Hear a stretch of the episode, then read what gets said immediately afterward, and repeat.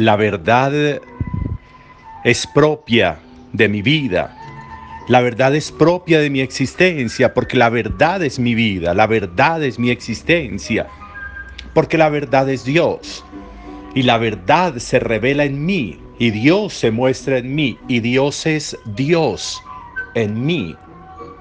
Dios no es externo. Dios no es a distancia. Dios no es virtual. La manera de Dios ser Dios es ser Dios en los seres creados.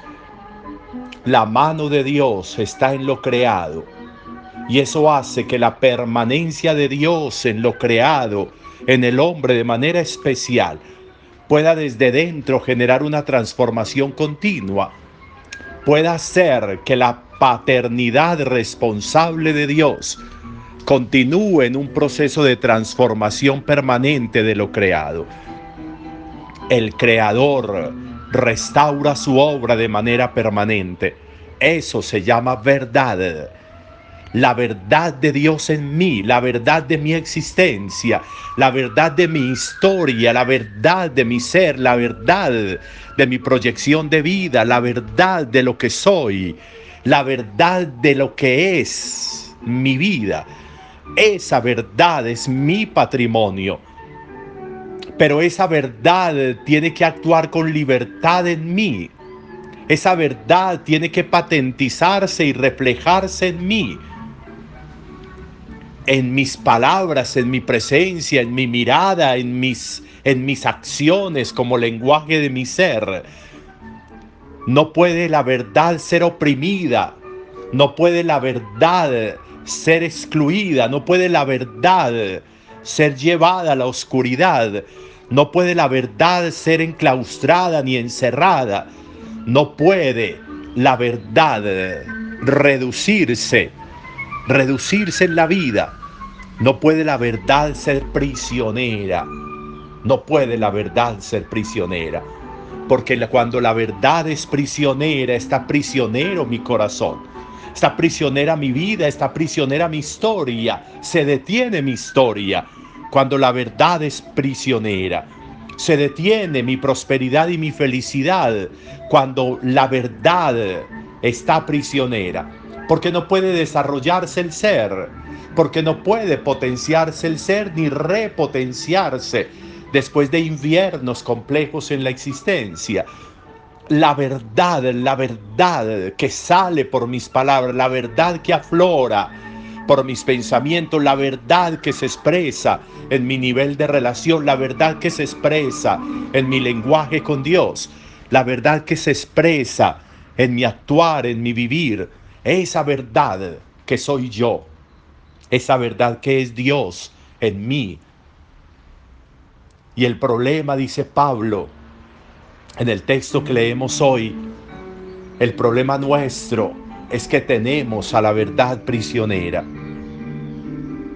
Y la tenemos prisionera de la injusticia, prisionera de las apariencias, prisionera de la fachada que le ponemos a la vida, prisionera de nuestras ambiciones y codicias, prisionera de nuestras obsesiones, prisionera de nuestras malquerencias, de nuestros desencuentros, prisionera de nuestros juicios, prisionera de nuestra incapacidad de relacionarnos con el otro, prisionera. Y si la verdad está prisionera, si mi ser está prisionera, ¿cómo voy a vivir?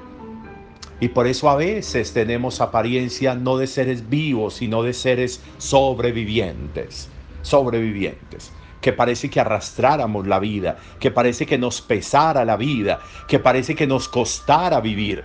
Claro, porque la verdad está prisionera y lo único que tenemos es lo mecánico de un cuerpo que se mueve y que tiene acciones mecánicas. Acciones mecánicas. Come, habla, duerme, pero no más. Pero no hay acciones existenciales pero no hay grandes movimientos de la existencia, pero no hay grandes decisiones, pero no hay como grandes resoluciones en la vida, pero no hay como impactos de la existencia, No hay como una trazabilidad grande, importante. No hay como un despuntar de la vida que tenga reflejos importantes, grandes, que se vean. ¿Hace cuánto? ¿Hace cuánto mi vida no produce algo grande y valioso? ¿Hace cuánto mi vida no genera un impacto grande en el entorno. Hace cuánto mi vida no figura, hace cuánto mi vida no aparece, hace cuánto mi ser no puede reflejar una luz importante, hace cuánto mi vida, mi nombre, mi ser, mi presencia no tiene un reflejo grande que impacte el entorno. ¿Hace cuánto? ¿Hace cuánto yo estoy en el anonimato de una verdad prisionera? ¿Hace cuánto mi ser no puede aflorar a la superficie? porque lo tengo en el fondo, en el fondo oprimido, oprimido por mis obsesiones y mis caprichos, oprimido por mi incapacidad de vivir y de relacionarme.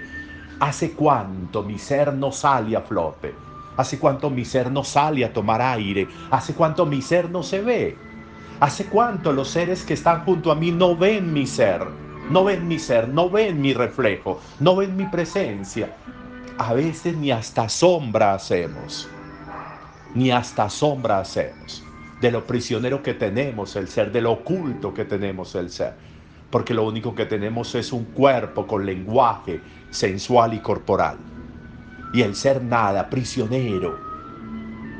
Es importante, es importante acercarnos a quien nos dio la vida para que nos genere improntas valiosas de reflejo del ser, para que nos genere una vida nueva, para que nos restaure el ser, para que nos ayude a entender que somos seres verdaderos, no somos unos muñecos de cera que nos parecemos a nosotros, no somos nosotros mismos. Nos podemos pellizcar y nos daremos cuenta que somos nosotros. ¿Qué sentido tiene tapar la verdad para quién? ¿Qué sentido tiene tener prisionera la verdad? ¿Para quién? ¿Para agradar a quién? ¿Para agradar a quién? ¿Qué sentido tiene?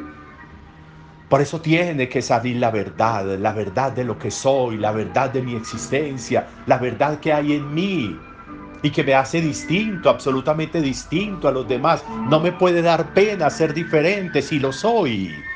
No me puede dar pena actuar distinto, pensar distinto si soy distinto, si mi realidad es que soy distinto, ¿de qué me va a dar pena?